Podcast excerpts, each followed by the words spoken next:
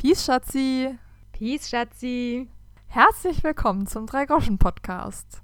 Herzlich willkommen zum Podcast noch ohne Jingle, aber wir arbeiten daran. Tatsächlich, das ist auf jeden Fall unsere nächste Stufe, auf die wir uns selbst erheben wollen, weil doch der ein oder andere Wunsch und die Wünschin geäußert wurde, dass wir uns doch mal gefälligst, bitteschön, einen Jingle zulegen sollten.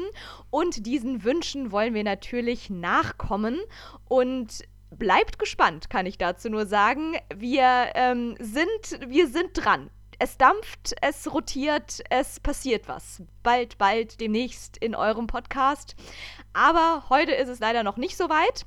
Dafür, nun ja, was soll ich sagen? Ich traue es mich schon kaum zu verkünden, aber. Nein, es ist Feiertag. Es ist mal wieder ein verlängertes Feiertagswochenende. Ich habe heute im Radio gelernt, dass das morgen der letzte Feiertag ist bis Weihnachten, der in eine Woche fällt. Also die, es gibt noch, es gibt noch den 3. Oktober, aber der ist dieses Jahr an einem Wochenende. Und das heißt, morgen ist der letzte Feiertag, der eine Arbeitswoche verkürzt. Das ist ja der Wahnsinn. Das heißt, dieser krasse Feiertagsschauer, wie wir ihn identifiziert haben vorletztes Mal, der nimmt jetzt tatsächlich dann erstmal sein Ende diese Woche. Ja, die Kometen ziehen weiter und äh, du musst dich, du musst dir was anderes ausdenken, um diesen Podcast zu eröffnen. Ja, und ich kann nur sagen, da bin ich sehr froh darüber. also, liebe Freunde und Freundinnen, ähm, es hat bald ein Ende. Ihr seid ab nächster Woche endgültig erlöst von meinem Feiertagsrant. Oder kann man das so sagen? Was ist eigentlich genau ein Rant? Ein Rant ist, dass du dich ähm, quasi über ein gewisses Thema auslässt und aufregst. Also wenn du über was rantest, dann regst du dich über was auf. Also wenn man jetzt dir sagen würde, hey Laura, was hältst du eigentlich von Ratten? Dann und du würdest dich fünf Minuten darüber auslassen, wie sehr du Ratten hast, hast, dann würdest du einen Rant über Ratten ablassen. Also wie du jetzt auf das Beispiel Ratte gekommen bist, erschließt sich mir ja so gar nicht. Aber gut, äh, man kann ja auch mal absurde und kuriose Beispiele wählen. Okay, gut, dann ist es quasi auch kein Rant von mir gewesen. Es war eher irgendwas zwischen Nervtötung und ähm naja, ich weiß, ich habe mich schon ziemlich ausgelassen über diese ganze Feiertagssache. Das möchte ich natürlich jetzt eigentlich gar nicht in die Länge breiten, äh, verbreiten, treiben hier diese Folge. Wobei ich mich dann schon gefragt habe, was feiert man eigentlich nochmal an frohen Leichnam? Ah ja, übrigens an alle, die sich jetzt gerade die ganze Zeit fragen, worüber redet sie überhaupt? Ich weiß von keinem Feiertag. Ja, es ist dieser, äh, einer von diesen vielen Feiertagen, die mal ausnahmsweise wieder nicht in Berlin und auch sehr vielen anderen Bundesländern und Bundesländerinnen stattfinden, sondern eigentlich nur hauptsächlich in westlichen und auch wahrscheinlich auch eher katholisch geprägten Bundesländern. Die Kölnerin winkt mir zu über, über unsere Videokonferenzmaschine hier gerade. Ja, um mich zu melden, dass es in meinem Bundesland selbstverständlich diesen Feiertag gibt. Ganz genau. Auch in dem Bundesland, in dem wir beide aufgewachsen sind, wird der natürlich hochgehalten. Trotzdem müsste ich tatsächlich jetzt zugeben, dass ich aus der Hüfte geschossen nicht sagen könnte, was an Fronleichnam, denn Fronleicht wird. Ähm, ist es nicht da. Nee, der ist ja auferstanden. Ähm, ja, das ist das mit den Blumenteppichen und wo man so durch die Gegend rennt, aber. Ist es da, wo er zurückkommt, um Simon zu überzeugen, dass er auferstanden ist? Ich hab keine Ahnung. Aber da bin ich ja fast beruhigt, dass es dir genauso geht. Dann wird es ja vielen anderen Menschen vielleicht auch so gehen. Und ich meine, ich habe den Feiertag diese Woche eh nicht. Also ich bin hier in Berlin safe und muss es auch nicht wissen das ist natürlich kompletter Bullshit, den ich gerade geredet habe. Ähm, wie sagt man, Unwissenheit schützt vor äh, Lüge nicht. Das ist natürlich jetzt, macht alles gerade gar keinen Sinn, sondern Unbetroffenheit schützt vor Unwissenheit nicht. Ich sollte natürlich trotzdem ein gut informierter Mensch sein. Deswegen hast du inzwischen über mein Gelaber hinweg, da habe ich dir Zeit verschafft, herausgefunden, unseren äh, Freund und Helfer das Internet zu fragen. Also eigentlich wollte ich gerade sagen, wir sind ja eigentlich kein katholischer Podcast, aber wir können ja mal versuchen, ein bisschen mehr Wissen zu verbreiten. Oh nein, wenn das jetzt hier irgendwelche krassen Insider-Sachen sind und es irgendwas mit Jesus und irgendwelchen anderen Namen ist, mit denen eh niemand was anfangen kann, dann lass es einfach. Lass es einfach, lass es einfach. Wir lassen das jetzt einfach mal hier so als ähm, kleines, kurioses Mysterium zum Anfang stehen. Und wer es unbedingt noch wissen möchte, soll sich melden. Und ich habe was anderes zu sagen. Ich habe was ganz anderes auf meiner Liste stehen. Ich hätte es noch ganz schnell aufgelöst. Also gut, tu, was du nicht lassen kannst. Es ist, äh, wir können es deswegen nicht einordnen, weil es nichts mit der Bibel zu tun hat, sondern das ist ein, ähm, man feiert quasi die Eucharistie und das, die leibliche Gegenwart Christi. Und es wurde das erste Mal 1246 gefeiert. Und dann wurde es durch eine päpstliche Bulle zu einem Feiertag der Gesamtkirche ernannt und hat was mit einem Blutwunder zu tun. Deswegen schwierig einzuordnen für Bibelfeste, weil es hat nichts mit der Bibel zu tun. So, jetzt darf Laura ablenken in alle anderen Richtungen. Okay, ich finde es auch irgendwie so unfassbar unspektakulär und irgendwie mega krass, dass dafür einfach dann so ein riesen Happening gemacht wird und einfach ganz viele Leute frei haben. Aber Leute, alle, die ihr da jetzt dann gerade frei habt, ich freue mich für euch und äh, seid einfach froh, dass ihr frei habt und ähm, feiert, was ihr feiern wollt an diesem Tag. Und jetzt ist aber auch mal gut mit allen möglichen Feiertagssachen hier. Wir feiern jetzt hier ganz andere Dinge und zwar habe ich hier eine funny Sache, ein Lifehack Fact, ein Fun Fact, ein sonst was auf meinem Zettel hier nach dem anderen stehen. Du glaubst es nicht. Ich habe versucht, meinem, meinem Lifehack Hang, meiner Lifehack-Sucht alle Ehren zu erweisen und habe die Woche nichts anderes getan, als Lifehacks zusammenzutragen. Aber bevor ich da jetzt irgendwie nur von mir berichte und meinen tollen Errungenschaften in äh, der weiten Welt, der weiten bunten Welt der Quiz-Sendungen, möchte ich dich noch eine existenzielle Frage stellen. Und zwar, Schatzi. Ja. Was fällt dir zum Begriff Bumerang werfen verboten ein. Äh, okay, Leute, pass auf. Ihr kennt das doch sicher, dass eure Familie, dass ihr irgendwas als Kind getan habt, was alle unglaublich lustig fanden. Und immer noch finden. Und das wird euch für die nächsten 100 Jahre eures Lebens immer mal wieder aufs Brot geschmiert.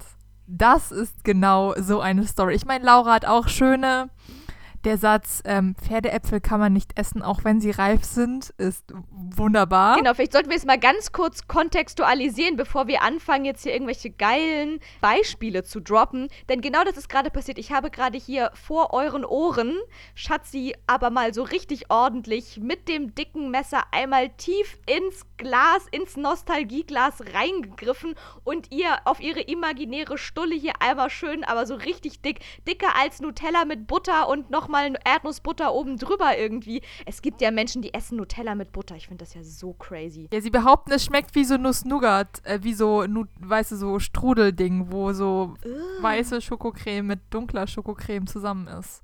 Ich verstehe es auch nicht. Ich mag Nutella pur. Am liebsten auf Sauerteigbrot. Ich ja am liebsten auf einem Croissant. Genau. Ich brauche was Herzhaftes. Die richtig ungesunde Variante. Und ich bin ja lieber Team, wenn schon Nutella, was bei mir einmal im Monat oder so vorkommt. Dann aber halt so das halbe Glas aufs Croissant obendrauf. Aber da will ich oh, doch nicht ja. noch irgendwie das mit Butter verwässern. Also da brauche ich doch wirklich dann die, Pur die, die Purheit des Nutellas. Naja, so viel dazu. Schreibt in die Kommis, seid ihr, seid ihr Menschen Butter mit Nutella oder ohne? Auf jeden Fall, ich habe dir gerade so die volle Ladung, das ganze Nutella-Glas habe ich dir einmal so richtig schön auf dein, aufs, auf dein Sauerteigbrot geschmiert. Bumerang werfen verboten ist nämlich einer von vielen kuriosen äh, Sprüchen, die Schatzi als kleines Kind mal rausgehauen hat. Und dieser Spruch begab sich, als wir auf einem Familienurlaub waren. Ich glaube, es war auf der Insel Menorca. Das ist die Nachbarinsel von Mallorca. Unsere Familie ist halt einfach cool und wir fahren halt einfach mal nicht nach Malle, sondern wir fahren einfach neben Malle, nämlich nach Menorca. Und das war ganz lustig. Wir hatten da irgendwie so schöne paar Sommerwochen und sind dann, und wir waren wirklich noch klein. Ich war da gerade eingeschult oder so. Das heißt, ich war sechs und du warst vier oder irgendwie so. Du wurdest dann eingeschult und ich war vier, ja. Wir waren im Jahr davor in Finnland und es hatte so beschissenes Wetter, dass unsere Eltern beschlossen haben, okay, nächstes Jahr fahren wir mit den Kindern ins Warme. Und dann sind wir konsequenterweise nach Spanien gefahren. Ja, die haben wirklich gesagt, oh Gott, oh Gott, bevor unsere Kinder für den Rest ihres Lebens traumatisiert sind, gut, wahrscheinlich hoffe ich, haben sie es selber auch gewollt, dass wir nicht nur Sommerurlaub irgendwo im Weltuntergangswetter mitten im Schlamm im Wald machen, sondern auch ein bisschen Sommersonne, Strand und Meer erleben, sind wir dann tatsächlich da auf die Insel geflogen. Und da haben wir, glaube ich, so eine lustige Tour gemacht mit so einem Art Tandem. Dingens, irgend so Fahrradteil, wo man treten konnte und man hinten auch noch sitzen konnte. So eine Art Rikscha zum selber benutzen oder sowas war das, ne? Ja, genau. Und das war aber eins, die gibt es ja auch, wo du zu viert dann treten kannst. Und das war so ein Ding, wo zwei Leute getreten haben und die Kinder quasi vorne drin saßen. Und, Laura, vielleicht kannst du mir da helfen. Es war an deinem Namenstag und du hast, es gab den Mythos der Medizingummibärchen.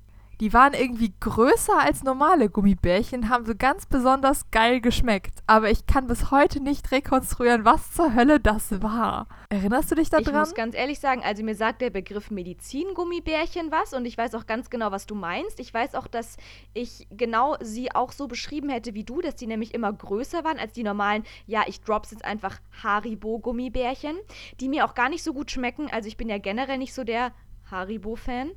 Und diese Medizingummibärchen haben irgendwie noch ein bisschen leckerer geschmeckt. Aber was an dem Tag los war, keine Ahnung. Ich weiß nur eher, dass ich mir an dem Tag, also an diesem besagten Namenstag, gewünscht habe, dass wir in diesen krassen, äh, so einen Hüpfburgpark gehen. Da gab es nämlich auf dieser Insel einen, ja, einen Hüpfburgpark. Das war wie so ein, wie so ein, wie so ein Schwimmbad, also quasi, oder wie so ein Zoo, also halt einfach so ein abgesperrtes Gelände. Man zahlt Eintritt und darf da rein und kann sich dann vergnügen. Aber es gab da halt weder Tiere zum Angucken noch irgendwie Wasser zum Schwimmen, sondern es gab halt einfach nur richtig viele verschiedene Hüpfburgen. Und da waren wir und hatten Spaß, also ich zumindest. Ja, ich erinnere mich nur, dass du die, diese Gummibärchen bekommen hast und sie nicht mit mir geteilt hast. Und ich glaube, ich sehr viel betteln musste, dass ich überhaupt eins davon bekommen habe. Jedenfalls in meiner, das ist so eine Kindheitserinnerung, dass die unglaublich lecker sind, aber ich weiß halt bis heute einfach nicht, was es ist. Vielleicht war das auch nur so ein extra Ding, was mal gekauft wurde und dann haben wir die aufgeteilt bekommen und äh, wir werden es nie wieder erleben. Also erstes dazu, es tut mir sehr leid, dass ich sie nicht mit dir geteilt habe. Ich entschuldige mich hiermit rückwirkend 15 Jahre später oder noch viel länger, oh Gott, viel länger her. 18 Jahre später, nein, 21 Jahre später. Ich entschuldige mich in aller Form dafür. Ich würde ab sofort, ich würde, wenn, ich, wenn mir heutzutage nochmal jemand äh, irgendwelche Medizin-Gummibärchen schenken würde, ich würde sie wirklich aber geschwisterlichst mit dir teilen, wenn sie dir nicht sogar alle schenken. Also erstmal sorry for that. Und ansonsten ähm, würde ich jetzt mal rein ähm, tiefenpsychologisch hier äh, professionell anmerken, dass es vielleicht tatsächlich damit zusammenhängen könnte, dass du die quasi gerne gewollt hättest, haben, hätten, probieren, haben, hätten wollen würdest. Aber du hast sie quasi, sie waren, dadurch, dass ich sie dir verwehrt habe, oder zumindest zu großen Teilen verwehrt habe, wurden sie noch begehrenswerter für dich, weshalb sie in deiner Erinnerung als viel positiver verankert sind, weil du die damals viel mehr begehrt hast, als es sie eigentlich wert gewesen wären zu begehren. Aber ich habe sie dir so besonders schmackhaft begehrenswert vorkommen lassen, weshalb du jetzt Alles inzwischen klar. 21 Okay. Jahre lang später immer noch denkst, das ist das geilste, der geilste Scheiß der Welt. Tja, Schatzi. Vielleicht.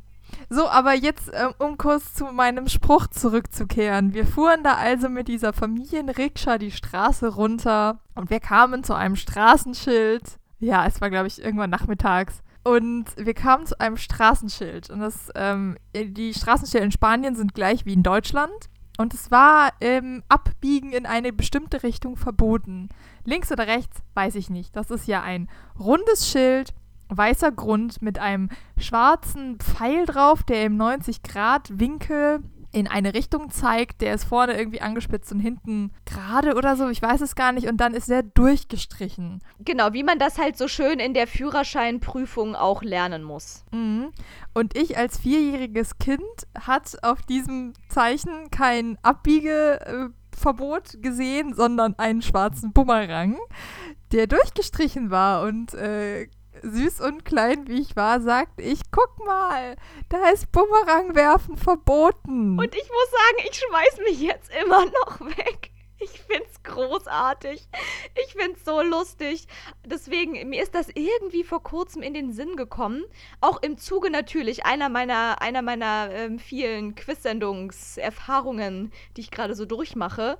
Und da ging es auch um irgendwelche Straßenschilder, keine Ahnung, wie die quasi irgendwelche crazy Straßenschilder, ne, die du auch wirklich nur so einmal in deinem Leben bei der Führerscheinprüfung zu Gesicht bekommst, aber die ansonsten an drei Ecken in Deutschland stehen. Okay, ich übertreibe natürlich komplett. Aber es gibt schon so ein paar Straßenschilder, wenn man mir die jetzt einfach nur so plain zeigen würde, ich könnte, glaube ich, auf Anhieb nicht mehr wirklich ganz definieren, was die mir erzählen wollen.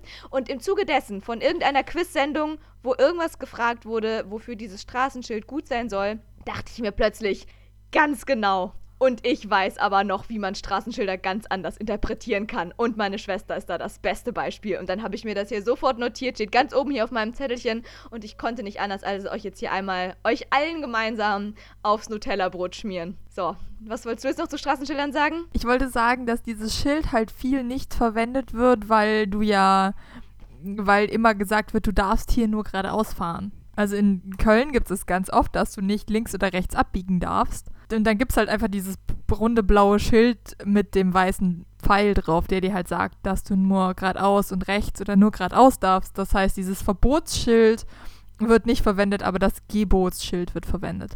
Was ich eigentlich noch sagen wollte, bevor ich das jetzt erklärt habe, ähm, dass Straßenschilder eigentlich so designt sind, dass du sie, dass du sie erkennst. Also, dass sie dir auch irgendwie eine Idee geben, was sie sagen, ohne dass du sie gelernt hast. Also, wie ich es quasi in meinem Linguistikstudium, Text, Bild und so weiter, Kommunikation, bla bla, gelernt habe, sind sie quasi ikonisch, oder? Also, dass sie das abbilden, was sie eigentlich auch aussagen sollen. Mm, äh, ja. Ich habe gerade überlegt, wo da der Unterschied ist. Also es gibt einen Unterschied zwischen erlernten, genau, es gibt Ikone und Symbole. Und Symbole sind erlernt und Ikone sind selbsterklärend. Sag ich doch. Ich sag doch, ich habe da, hab das hier studiert hier, Freunde. Also, um Gottes Willen. Ja, aber hier, Fun Fact dazu. Ihr kennt doch sicher alle das Biohazard-Zeichen. Äh, das ist äh, so dreieckig mit so gebogenen, äh, wie so Klauen drauf. Habt ihr alle schon mal gesehen? Biowaffen? Also, egal mit wem du gerade jetzt hier, also ich weiß es nicht. Ich weiß zumindest nicht, was du meinst. Vielleicht habe ich es schon gesehen, aber wenn man jetzt dann in der Theorie hier so drüber spricht, dann weiß man es halt irgendwie doch nicht. Okay. Äh, abgesehen, okay. Ähm, ich pack's euch in die Show Notes. Ähm, dieses Zeichen da haben sie Studien drüber angestellt, damit das möglichst gefährlich aussieht. Sie haben das in allen äh, Kontinenten, in allen Kulturkreisen verschiedene Symbole designt und ausprobiert und bewerten lassen. Und dieses Symbol ist quasi so designt, dass es immer gefährlich aussieht, weil man das auf Sachen drauf macht, die wirklich gefährlich sind. Also wenn du jetzt irgendeine Biowaffe hast oder so, und stell dir vor, du hast einen Bunker, wo du diese Biowaffe drin lässt und dann geht der verschüttet und in 2000 Jahren gräbt die irgendjemand aus. Und so wurde dieses Symbol erstellt, dass das quasi immer Gefahr symbolisiert, dass es in dem Menschen auslöst, dass das Gefahr bedeutet. Egal zu welcher Zeit du dir das anguckst. So, ich habe es gerade mal aufgemacht, damit Schatzi das sehen kann. Das ist dieses Biohazard-Zeichen. Ach du meine Güte. Ich hätte niemals sagen können, wie man das bezeichnet. Deswegen weiß ich jetzt auch nicht, wer uns gerade hier zuhört, ob äh, ihr irgendeine Ahnung habt, nur vom Hören sagen, was wir hier meinen. Aber es ist interessant, weil ich hätte jetzt intuitiv gesagt, wenn man mich gefragt hätte, was wäre für dich ultimativ gefährlich oder so? Wovon würdest du sofort zurückschrecken? Hätte ich jetzt auch gesagt, naja, also es muss auf jeden Fall irgendwie rot sein oder so mit irgendeiner Signalfarbe, irgendwelche fetten Linien. Und dann habe ich jetzt eher bei Lebensgefahr oder so, da denke ich ja sofort äh, an Essen, beziehungsweise an Nicht-Essen. Hier, da sind wir wieder bei der Nutella. Äh, nee, Scherz, aber ähm, ich hatte jetzt eher an dieses ungenießbar Zeichen gedacht, was man ja auch oft in so ich denke jetzt gerade absurderweise an irgendein Pilzsammlerbuch oder so, wo dann Pilze beschrieben werden und bei den Pilzen, die quasi ungenießbar sind, weil sie ähm, so giftig sind, dass du stirbst, wenn du sie isst, da ist doch dann dieses Totenkopf-Symbol quasi. Was ja quasi wohl auch ähm, so ikonisch in unseren menschlichen Gehirnen verankert ist, dass wir, wenn wir einen Totenkopf sehen, sofort assoziieren, Achtung, Achtung, Achtung, Lebensgefahr in welcher Hinsicht auch immer. Wie auf Piratenflaggen übrigens auch. Ja, Jolly Rogers. Ja, in der Tat, aber das ist ein anderes Symbol. Das soll einfach nur Gefahr, richtig krasse Gefahr darstellen. Ja, jetzt wo du es mir gezeigt hast, also ich persönlich würde damit irgendwie assoziieren, dass es wie eine Art Wurfwaffe aussehen könnte oder so. Irgend so ein gerundetes, gezacktes Teil. Okay, das macht jetzt schon keinen Sinn mehr. Rund und Zacken passen nicht zusammen, aber es ist vorne spitz, aber dann sind so ganz viele ineinander geschnörkelte Rundungen oh Gott, ich kann es auch nicht beschreiben, weil Schnörkel klingt auch wieder viel zu schön. Aber es sieht irgendwie tatsächlich schon auf eine gewisse Art und Weise gefährlich aus.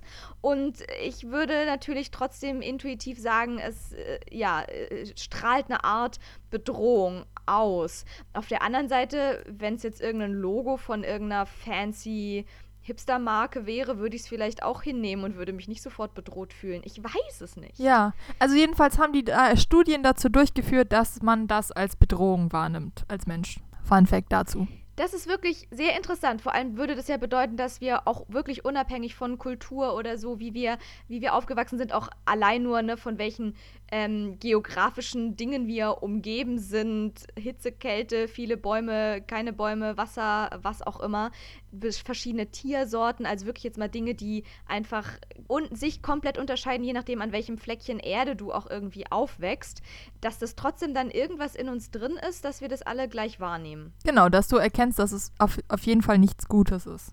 Finde ich sehr interessant, wo wir schon wieder die perfekte Überleitung zum nächsten, zum nächsten ähm, Lifehack, Funfact und äh, so weiter haben. Du hast es vorhin selber erwähnt, ich hatte das gar nicht auf dem Schirm. Ich habe einfach nur dein Bumerang werfen verboten total abgefeiert. Aber wo wir hier schon bei ungenießbar Symbolen für Pilze sind. Es gibt natürlich noch ganz viele andere Lebensmittel in der freien Natur, die ungenießbar sind. Zum Beispiel Pferdeäpfel und Konsorten. Denn ja, ich habe ungefähr auch im selben Alter wie Schatzi. Nee, du warst da jünger. War ich da sogar noch jünger? War ich da dann drei oder so? Das war bevor ich geboren wurde. Fun Fact zu meiner Schwester, die, die hat mit eins angefangen zu reden und nie mehr aufgehört und das auch noch sehr sophisticated in jeglicher Hinsicht. Also war sie da gerade in dem Sommer zweieinhalb. Mein, mein most sophisticated Satz ever, den habe ich, glaube ich, mit anderthalb. Nee, da warst du dann, glaube ich, wirklich schon auf der Welt. Nein, da warst du noch nicht auf der Welt. Nein, ich meine den anderen. Ich meine jetzt den mit den Klatschen. Ja, da warst du zwei. Ja, da war Mama schwanger. Ach so, da war sie schwanger. Okay. Oh, sorry, Leute, wir reden jetzt hier gerade hier insidermäßig die ganze Zeit um den heißen Brei rum. Ja, da fing tatsächlich, da habe ich den hochphilosophischsten Satz meines Lebens gesagt. Und ja, ich sage meines Lebens, weil ich glaube, ähm, was Philosophischeres werde ich auch bis zum Rest meines Lebens nicht mehr produziert bekommen. Da habe ich die Hochphase meiner Intelligenz gehabt und ab da flaute sie dann aber auch wieder schon ab. Ähm, ja, erzähl doch du gerne, wenn du möchtest. Also steht sogar in Lauras Babybuch, weil Laura ist das erste Kind, da gibt sowas noch. Ähm, steht das drin als der Satz des Jahrhunderts. Und zwar hat äh, unsere Mutter mit Laura zusammen ein Konzert geschaut. Klassisches Konzert, alle Leute haben geklatscht und Laura, in dem Alter macht man das ja, hat angefangen mitzuklatschen, sehr emph emphatisch ähm, hörte auf zu klatschen, hat ihre Hände angeguckt und gesagt, meine Hände sprechen eine andere Sprache. Und meine Mutter wusste nicht, ob sie lachen oder vom Sofa fallen soll. Deswegen hat sie es aufgeschrieben, ähm, weil Laura sowas krass Philosophisches gesagt hat. Ja. Exactly. Ja, ich erinnere mich tatsächlich selber gar nicht mehr so wirklich daran, wie ich das gesagt habe. Aber da war scheinbar schon dann wirklich meine Affinität zu Sprechen und Sprache gelegt und im Zuge dieser krassen Welle, äh, diese, diese Hochkultur an was auch immer mich da an Musen geküsst hatte mit zwei, nachdem es dann wieder steil bergab ging bis zum 28. Lebensjahr, in dem ich mich jetzt befinde, habe ich dann wohl auch noch an, einen anderen Satz produziert und zwar den Satz, Pferdeäpfel darf man nicht essen, auch nicht, wenn sie reif sind. Was damit zu erklären ist, dass wir, ja, wir sind Dorfkinder, wir kommen aus der süddeutschen Pampa, falls ich es noch nicht erwähnt haben sollte. Die letzten 200 Mal sind nicht angekommen. Ich glaube auch nicht. Ich glaube, das ähm, war jetzt nochmal wichtig, das zu kontextualisieren. Auf jeden Fall sind wir natürlich im Zuge des Dorfkind-Daseins auch sehr dafür sensibilisiert worden, dass es äh, viele Dinge in der Natur gibt, wenn man so über Feld, Wald und Wiesen und vor allem auch unseren Garten streift. Wir hatten nämlich auch böse Hecken mit irgendwelchen ähm, Beeren dran oder Büsche mit irgendwelchen Beeren dran und was auch sonst immer. Ich sag nur, hier, was hast du mal gegessen? Du hast doch irgendwie mal Vogelbeeren gegessen. Ich habe Efeu gegessen. Daran erinnere ich mich noch. Da hast du irgendwie das war, oh Gott, da kamst du doch irgendwie so voll verschmiert rein. Da warst du wirklich noch klein. Da hattest du auch noch eine Windel und so. Und dann haben, haben wir dich sofort gefragt, oh Gott, was hast du gegessen? Da meintest du noch, leckere dunkle Beeren. Nee, schwarze Kirschen, habe ich gesagt. Schwarze Kirschen hast du gesagt. Oh. Und du hat, und kam raus, dass du halt einfach diese Beeren vom Efeu gefuttert hattest. Die giftig sind übrigens. Da war wirklich Alarm. Da wurde dann dieses kleine Kind einmal so durchgescannt und es war irgendwie 24 Stunden Alarmbereitschaft, bis du das dann dann wundersamerweise doch überlebt hast. Mhm. Ich habe einen robusten Magen. Ja, ähm, Glückwunsch dazu, das hat dir ja wahrscheinlich das Leben gerettet. Und vielleicht sogar im Zuge dessen wurde ich dann nochmal doppelt sensibilisiert, dass man nichts einfach so essen sollte und schon gar nicht, wenn es noch nicht reif ist, weil manche Sachen werden ja erst später genießbar, aber sind frisch am Zweig oder wo auch immer noch nicht genießbar. Und ich habe das einfach so dolle verinnerlicht, dass ich das auch auf Pferdeäpfel, die auf der Straße rumliegen, angewandt habe. Das nennt sich Abstraktion at its best. Ja, wir waren als kind, äh, Kinder anscheinend äh, intelligenter und wortgewandter, als wir es jetzt sind. Ich fürchte es irgendwie fast auch. Was da für Neurosen noch am Start waren, Synapsen sich. Neurosen habe ich gerade gesagt? Nee, Neurosen habe ich jetzt. Damals hatte ich noch Synapsen, jetzt habe ich Neurosen. Shit happens. Nun ja.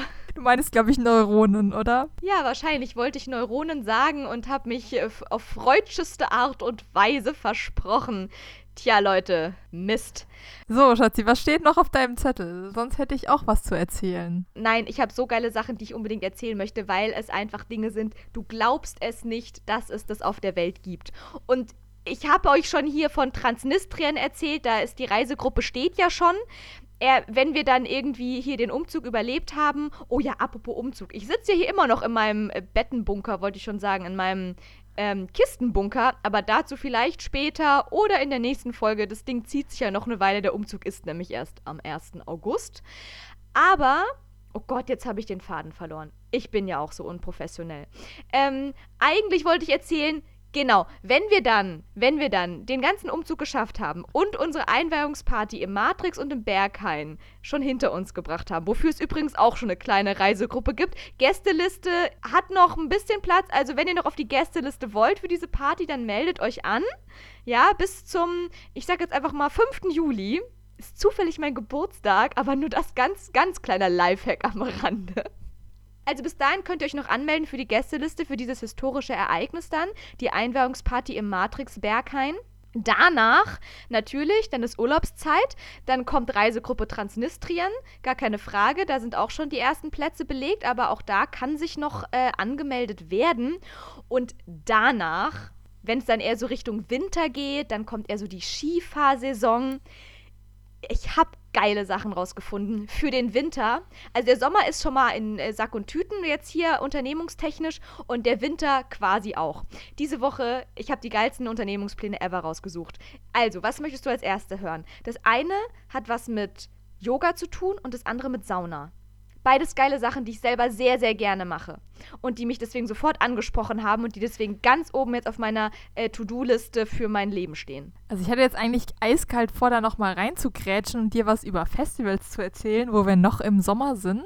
Oh mein Gott, stimmt, aber vielleicht machen wir da nochmal eine ganz eigene Folge dazu. Und zwar hätte ich gesagt, wir machen dann die. Aber das ist voll zeitkritisch. Die RIP, die, die Rest in Peace äh, Hurricane 2020 Folge am Hurricane 2020 Wochenende. Also nächste Woche gibt's Hurricane. Da senden wir dann live aus dem Zelt live aus dem Zelt. Ich werde mir hier mein Zelt aufbauen und du dir deins zu Hause und dann. Du hast keins. Ja, aber ich habe hier tausend Kisten, also ich krieg daraus auch irgendeine Art Zelt gebastelt.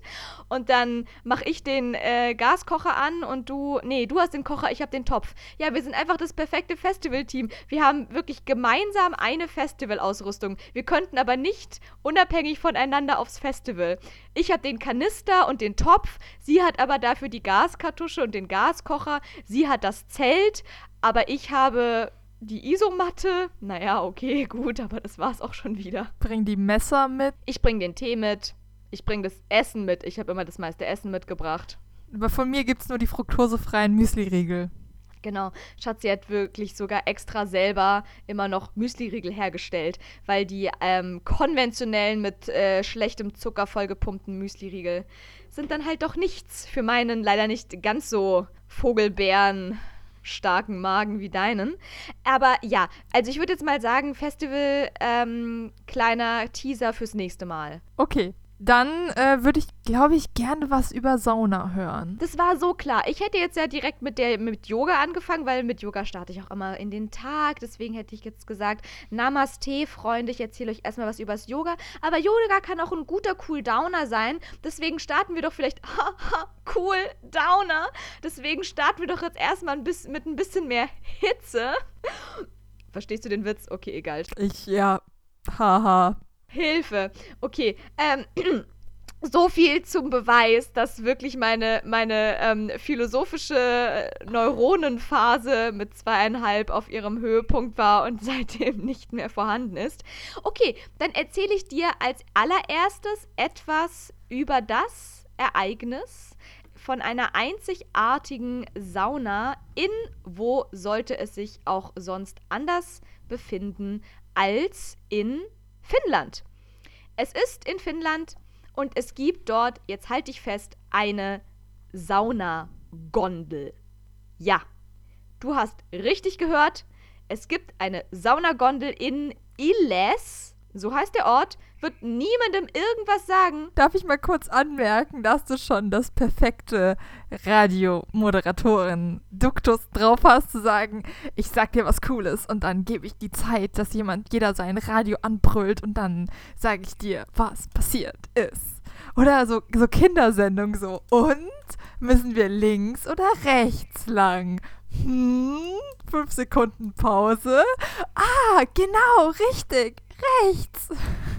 Jetzt hast du mich natürlich vollkommen ertappt, weil natürlich stehe ich irgendwie in direkten Verhandlungen mit diesen Menschen, den BetreiberInnen der Saunagondel in Illes, um für sie natürlich irgendwie auf diversen Kanälen in Deutschland Werbung zu machen. Und hiermit starte ich. Das heißt, ihr seid jetzt exklusiv die ersten Hörer und Hörerinnen, die meinen Werbe Rant wollte ich jetzt schon sagen, aber nein, es ist hochgradig positiv. Also Leute, lange Rede, kurzer Sinn. Ich mache es jetzt hier mal ganz trocken und einfach. Es gibt eine Saunagondel und ja, es ist genauso wie es sich anhört. Es gibt eine Sauna, die befindet sich in einer Gondel. Also so eine Gondel, die einen quasi durch die Gegend in der Luft manövriert.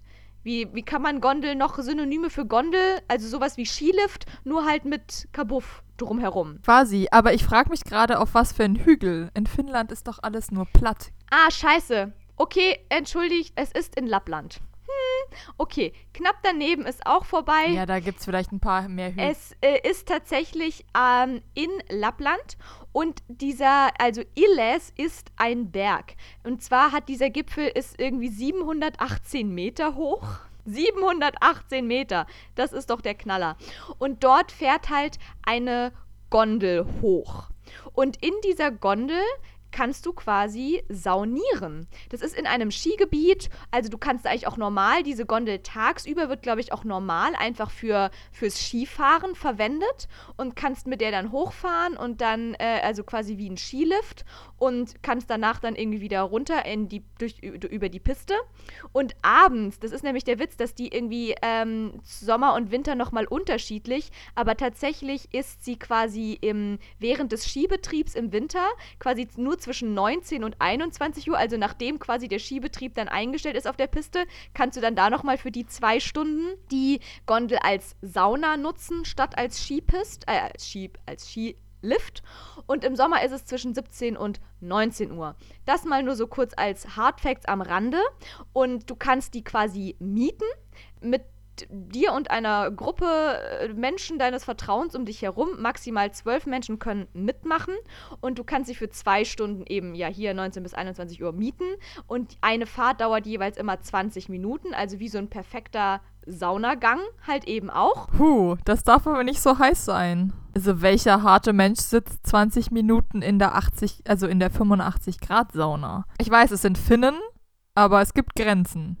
Ja, das weiß ich nicht. aber die Menschen in Lappland sind da vielleicht auch abgehauen, wenn du den ganzen Tag irgendwie unterwegs warst. Aber hier steht tatsächlich, das Saunaerlebnis ist einzigartig und äh, während du mit dem Dings fährst, kannst du halt auch die krasse Kulisse von diesem Wald und den Landschaften dort irgendwie und den magischen Sternenhimmel und im besten Fall kriegst du auch noch ein paar Nordlichter irgendwie mit erwischt.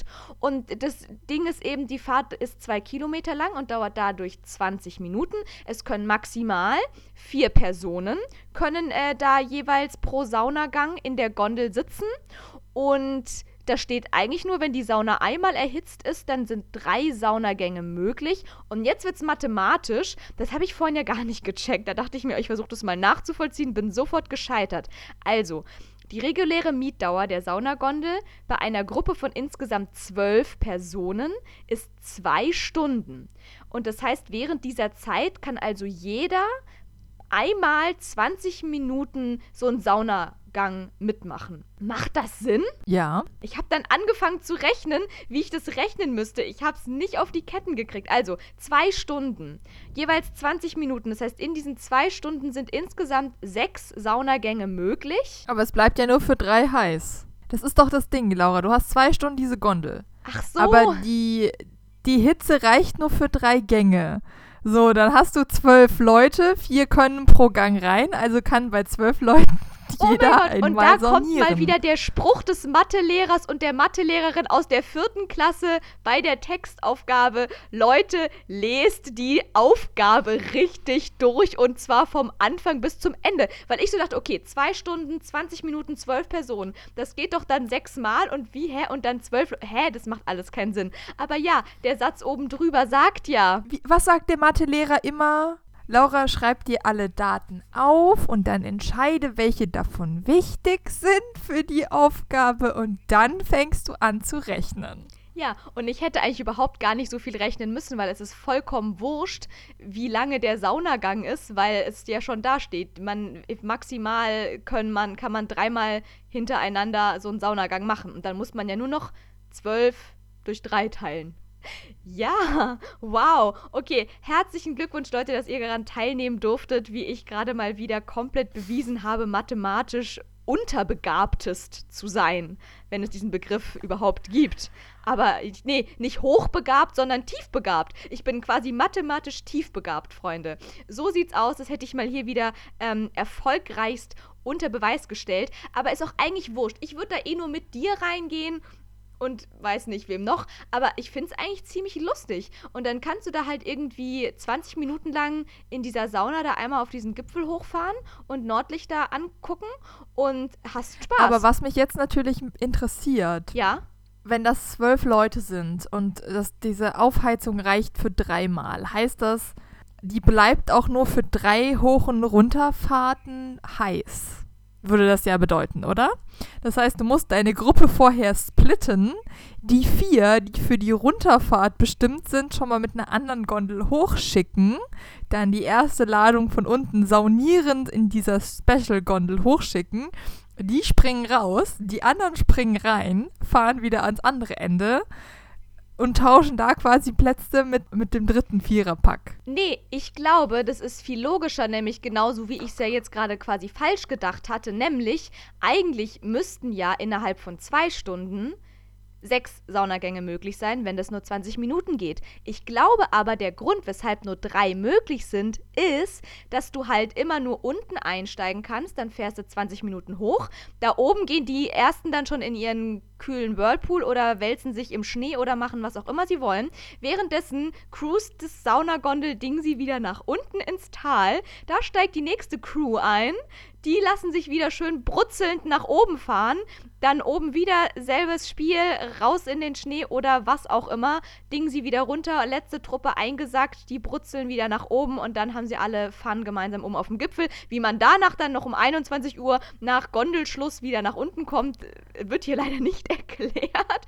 Da stand doch, dass die wieder runterfahren, oder? Oder es ist umgekehrt, oder es ist einfach genau umgekehrt. Man startet gemeinsam oben und wird dann quasi mit der Saunagondel nach unten kutschiert und am Ende des Tages sind dann bis 21 Uhr auch alle zwölf Leute von der Saunagondel vom Gipfel evakuiert worden und kamen dann quasi spaßmäßig nach unten. Und apropos Spaß, es steht jetzt hier tatsächlich leider nicht wirklich da, wie Wie der Spaß kostet. Exactly. Auch das. Oh, jetzt habe ich hier alles zugemacht. Mhm, ja, großartig. Meine ganze Recherche ist weg. Ah, da ist sie wieder. Also, es steht weder da, wie teuer das ist, auch wenn es hier steht Preise und Fakten. Und dann steht nur Mietpreis auf Anfrage. Na supi.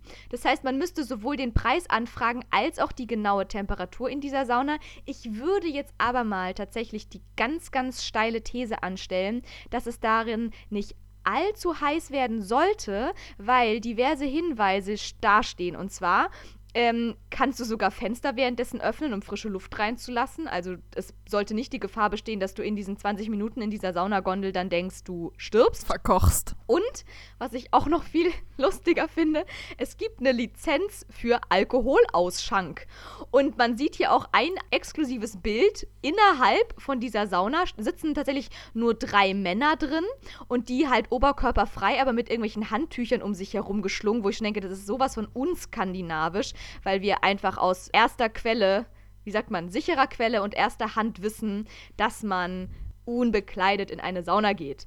Also Leute, alles, was ihr im Film und Fernsehen immer seht, von wegen, man hat da irgend so ein Handtuch um sich rum, nein, nein und nein. So funktioniert das nicht mit der Sauna in Finnland und auch nicht in Lappland. Doch, also in Finnland nicht. Also ich, sehe immer wieder, ich folge welchen auf Instagram, die gerne in die Sauna geht. So ein, so ein Brüder-Ami, die wirklich mit Handtuch in die Sauna geht und es ist dann noch ein Drama, wenn sie nicht alleine ist. Krass. Dazu fällt mir tatsächlich kurzer kleiner Exkurs auch ein. Ich war im Februar für drei Tage in Polen an der Ostsee. Klitzekleiner Laura Me-Time-Trip ans Meer und da war ich auch in einem ganz coolen Hotel und die hatten auch eine Sauna. Das war in Polen. Also ich sage das einfach nur dazu, weil ich war in Polen tatsächlich davor noch nie gewesen und auch noch nicht in der Sauna. Deswegen vielleicht hat das auch wirklich, weil in Deutschland war das mir noch nicht begegnet und vielleicht hat auch etwas damit mit der polnischen Kultur zu tun, die ja auch, glaube ich, noch mal ein bisschen katholischer geprägt ist, auch als noch mal unsere Kultur. Meine ich, meine ich irgendwie jetzt so mal interpre zu interpretieren und dort war es, obwohl es irgendwie ein mega geiles Hotel Hotel war, auch irgendwie einfach auch generell Hotel, sehr, sehr weltoffen irgendwie, sehr international aufgestellt und alles. Und trotzdem war es in dieser Sauna so, dass da eigentlich dran stand, dass man da nicht unbekleidet rein dürfte. In Deutschland ist es ja genau umgekehrt. Da wird dir immer gesagt, dass du dich ausziehen musst. Ja, genau. Das ist quasi der Saunaknigge, ist eher, dass man bitte entkleidet in die Sauna geht. Es gilt ja auch einfach als unhygienisch. Genau, ganz genau. Sowohl irgendwelche durchge... Wobei, ich meine, klar, du hast dann noch dein Handtuch unter dir, aber auch gerade, ne, das ist ja dann, meistens ist eine Sauna ja angekoppelt an irgendein Schwimmbad, eine Therme oder so. Da war das, so war das in dem Hotel auch. Es war direkt nebenan das Schwimmbad und dann bist du quasi mit deinen Schwimmklamotten in den Saunabereich und dann finde ich persönlich auch, ist es angebrachter, dann seine Plastik mit Chlorwasser verseuchten Badeklamotten auszuziehen, weil das würde ja dann alles nur so mega eklig ausdünsten in der Sauna.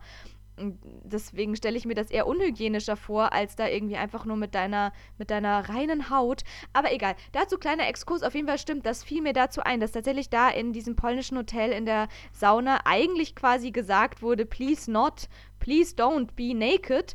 Aber ähm, als ich die zum allerersten Mal verwendet habe, saßen da irgendwie diverse nackte Menschen drin und ich habe mir das halt einfach eher so abgeguckt und dann, ähm, ja, habe ich da quasi gegen die Hotelregeln verstoßen wahrscheinlich. Okay, gut, ich hoffe, das ist jetzt nicht mehr, ich werde jetzt, kann dafür nicht mehr nachträglich behelligt werden. Aber was ich nur eigentlich sagen wollte, auf diesem Bild sitzen da so drei, drei Boys mit einem Handtuch um die Hüfte und aber noch viel wichtiger, die haben jeder auch noch irgendeine, ich würde jetzt mal ganz, ganz schwer vermuten, Bierflasche in der Hand. in der Sauna schon selber und sehen auch ziemlich happy aus. Das heißt also, wenn du da 20 Minuten durch die Gegend cruist und sogar Alkohol währenddessen trinken darfst, wird die jetzt nicht allzu heiß sein, diese Sauna. Ich gebe zu, dass ich das gar nicht so spannend finde, diese Sauna.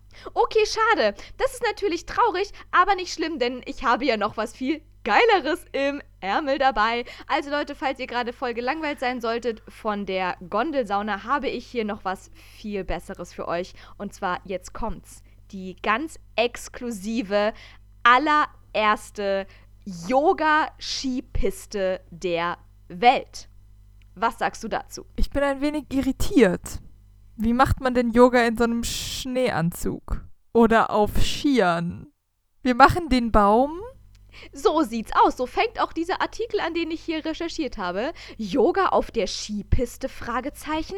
Das passt nicht so recht zusammen, sollte man meinen. Falsch gedacht. Denn die erste Yoga-Skipiste der Welt gibt's in St. Moritz in der Schweiz. Dort geht es dann nicht wie üblich, jetzt kommt's, krassestes Wortspiel ever, auf Skipisten um Beschleunigung, sondern um Entschleunigung und das Erlebnis eines ganz anderen Abfahrtsrhythmus. Und es ist wirklich ziemlich geil. Es gibt da wohl eine bestimmte Piste in diesem, in, bei St. Moritz äh, am Standort Corviglia.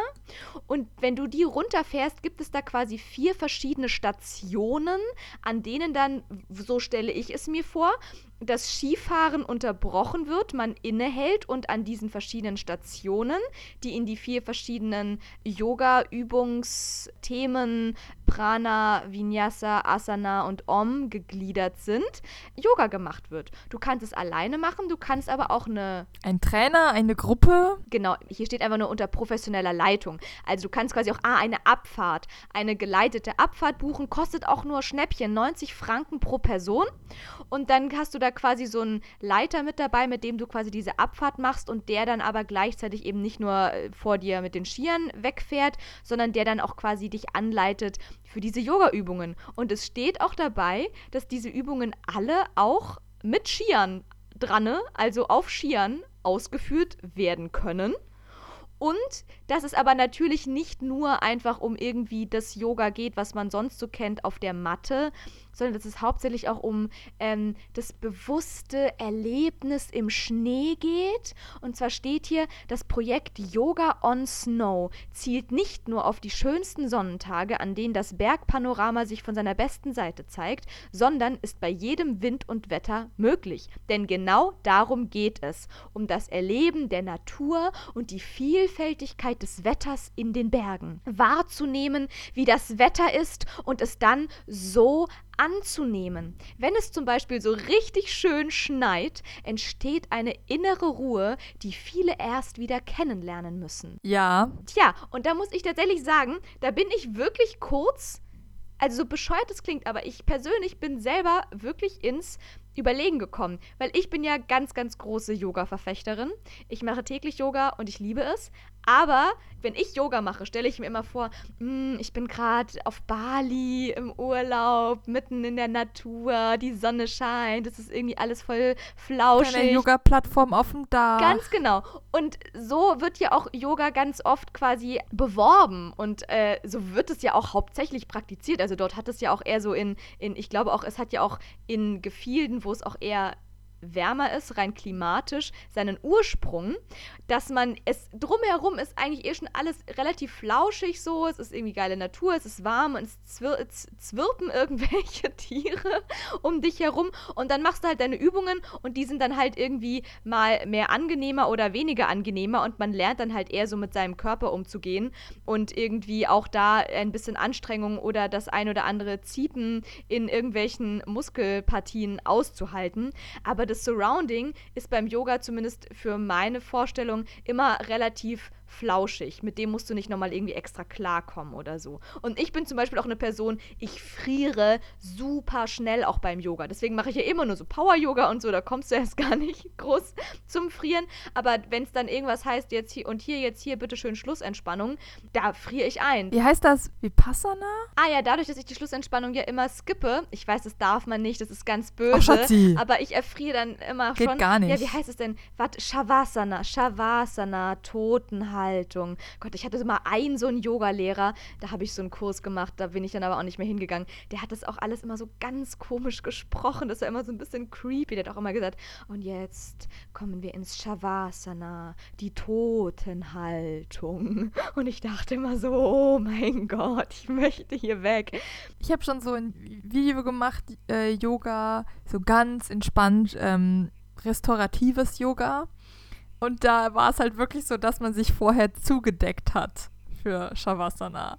Also hier legt eine Decke breit und dann war warm unten runter und dann hat man sich ein Kissen geholt und mit der Decke zugedeckt und dann hat man fünf Minuten sein Shavasana gemacht, aber zugedeckt, damit einem nicht So kalt sich das auch. Also ich kann jetzt hier mal kurz ein äh, paar Lifehacks droppen. Das ist jetzt mal wirklich Lifehack. Nein, wenn ich Yoga mache oder wenn ich auch so Tutorials zu Hause mache mit einer guten Anleitung, dann wird auch meistens dazu gesagt, ähm, was man für Hilfsmittel heute braucht. Die klassischen Sachen sind dann, dass man entweder so einen Yoga-Gurt manchmal verwendet. Ich besitze zum Beispiel keinen Yoga-Gurt, aber man kann auch einfach einen Bademantelschal zum Beispiel nehmen. So ein, weißt du, so ein Bademantelgürtel. Da sind wir übrigens wieder bei der Sauna. Genau, also Sauna und Yoga, perfekte Verbindung. Naja, auf jeden Fall gibt es entweder so einen Gurt oder was auch ganz typisch ist, ist so ein Yoga-Klotz, den man teilweise benutzen kann, wenn du ähm, mit bei manchen Übungen noch nicht so weit runterkommst, dass deine Hand dann auf dem Boden landet, dann kannst du quasi da so einen Klotz unterlegen, dass du trotzdem dann aufstützen kannst. Naja, oder die andere Richtung, ne? Du kannst es ja extremer machen, dass du dich auf den Yoga-Klotz stellst, damit du weiter zum Boden hast. Genau, zum Beispiel. Also auch Yoga-Klotz ist möglich und dann wird auch öfters dazu gesagt, ähm, dass es auch sich anbietet, eine Decke bereitzuhalten für die Schlussentspannung. Und wenn ich auch dann in irgendwelchen fancy Yoga-Kursen vor Ort war, dann äh, war das auch immer äh, auf jeden Fall ein Gütesiegel, wenn man da sich dann auch immer eine Decke mitnehmen konnte zu Beginn und dann am, am zum Schluss gab es dann auch immer die tolle Schlussentspannung. Da haben wir uns dann auch alle schön flauschemäßig eingepackt. Und das stimmt schon für so eine ganz ganz, eine ganz ganzheitliche Yoga-Session, wenn man jetzt wirklich eine Stunde am Stück irgendwie bewusstes Yoga macht, dann muss man auf jeden Fall am Ende auch diese Schlussentspannung machen. Das ist auch der wichtigste Teil von der ganzen Yoga-Session, wie mein allerliebster Yoga-Lehrer, nicht der mit dem Shavasana, sondern dann ein anderer. Der war richtig cool. Ich hatte auch mal noch so einen ganz anderen Yoga-Lehrer, der war sehr, sehr lustig.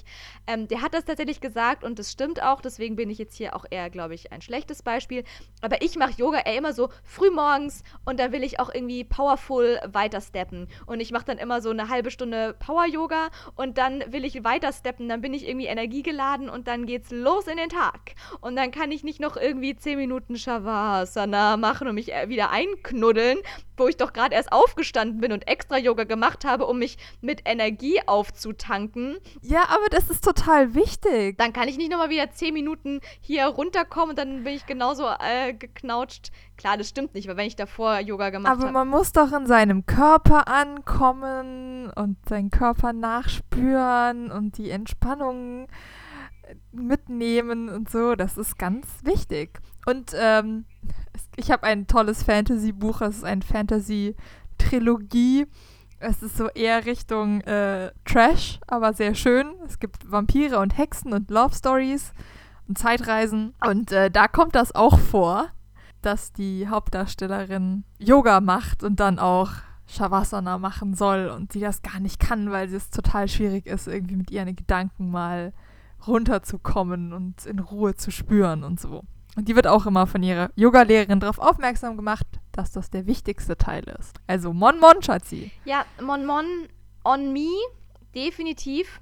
Diesmal kein Shutout for me. Aber äh, für euch alle da draußen macht's besser als ich. Fandst du meine Yogapiste jetzt besser? Fandst du es einen besseren Lifehack als meine Gondelsauna? Ich finde es auf jeden Fall ein bisschen lust, ein bisschen geckiger als äh, die Yoga, äh, die Yoga Gondel, genau, die Saunagondel. Yoga-Gondel wäre aber auch richtig geil. Das machen wir jetzt als Geschäftsidee. Die, die, absolute, die absolute Symbiose. Das ist eine Challenge. Ich wollte dazu sagen, letztes Mal, als ich Skifahren war, das ist schon ein Weilchen her, da waren wir auf dem Feldberg. Und an diesem Tag hatte es den kompletten Vormittag erstens Schnee und zweitens Nebel so dicht, dass du keine fünf Meter weit gesehen hast. Es war auf jeden Fall spannend, heil den Berg wieder runterzukommen. Aber das wäre so der Moment, da siehst du halt nicht mal deinen Yogalehrer, wenn der nicht direkt neben dir gestanden ist. Das wäre dann so ein Moment, wo ich mir denke, ah, ob ich da jetzt noch anhalten will, um Yoga zu machen, weiß ich nicht. Ganz genau. Aber ich glaube, das ist dann die Challenge. Es gibt so richtig coole Fotos von uns. Damals schon der Mundschutz on Fleek wo wir beide quasi mit Helm und Brille und Multifunktionstuch über die Nase dastehen, weil es einfach so nasskalt war durch diesen Nebel. Oh nein, sag bloß, dein Mikrofon ist gerade wieder nicht am Start. Okay, gut, Freunde, dann ist diese Folge wohl die hoffentlich letzte Folge, in der wir noch keinen Jingle haben, aber hoffentlich auch die erste und letzte Folge, in der ich diesen Podcast ohne mein Schwesterherz beenden muss. Denn tatsächlich, äh, wir haben zu viel über Yoga und Sauna geredet. Schatzis Mikro scheint sich gerade ebenfalls in Shavasana, die Totenhaltung, begeben zu haben. Ähm, wir haben es zu sehr dazu inspiriert. Ich habe quasi gerade noch zwar Kontakt zu ihr per WhatsApp.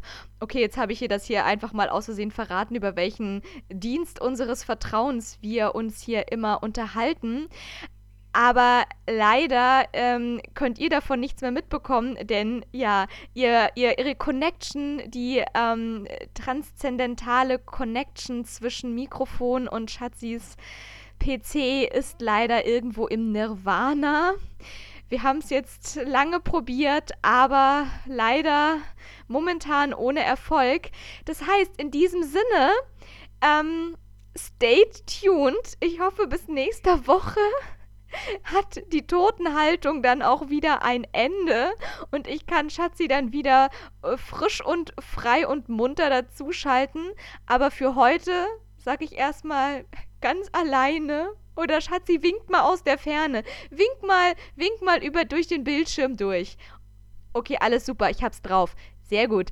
In diesem Sinne, kein Shutout zu diesem Mikrofon von dir. Und ich wünsche euch jetzt noch ein schönes verlängertes Feiertagswochenende. Feiert, was das Zeug hält. Lasst es euch gut gehen. Geht in die Sauna und macht Yoga. Und wir ähm, reparieren jetzt mal das Mikro und melden uns nächste Woche wieder. In diesem Sinne, Shutout, goodbye und bis dann. Tschüss.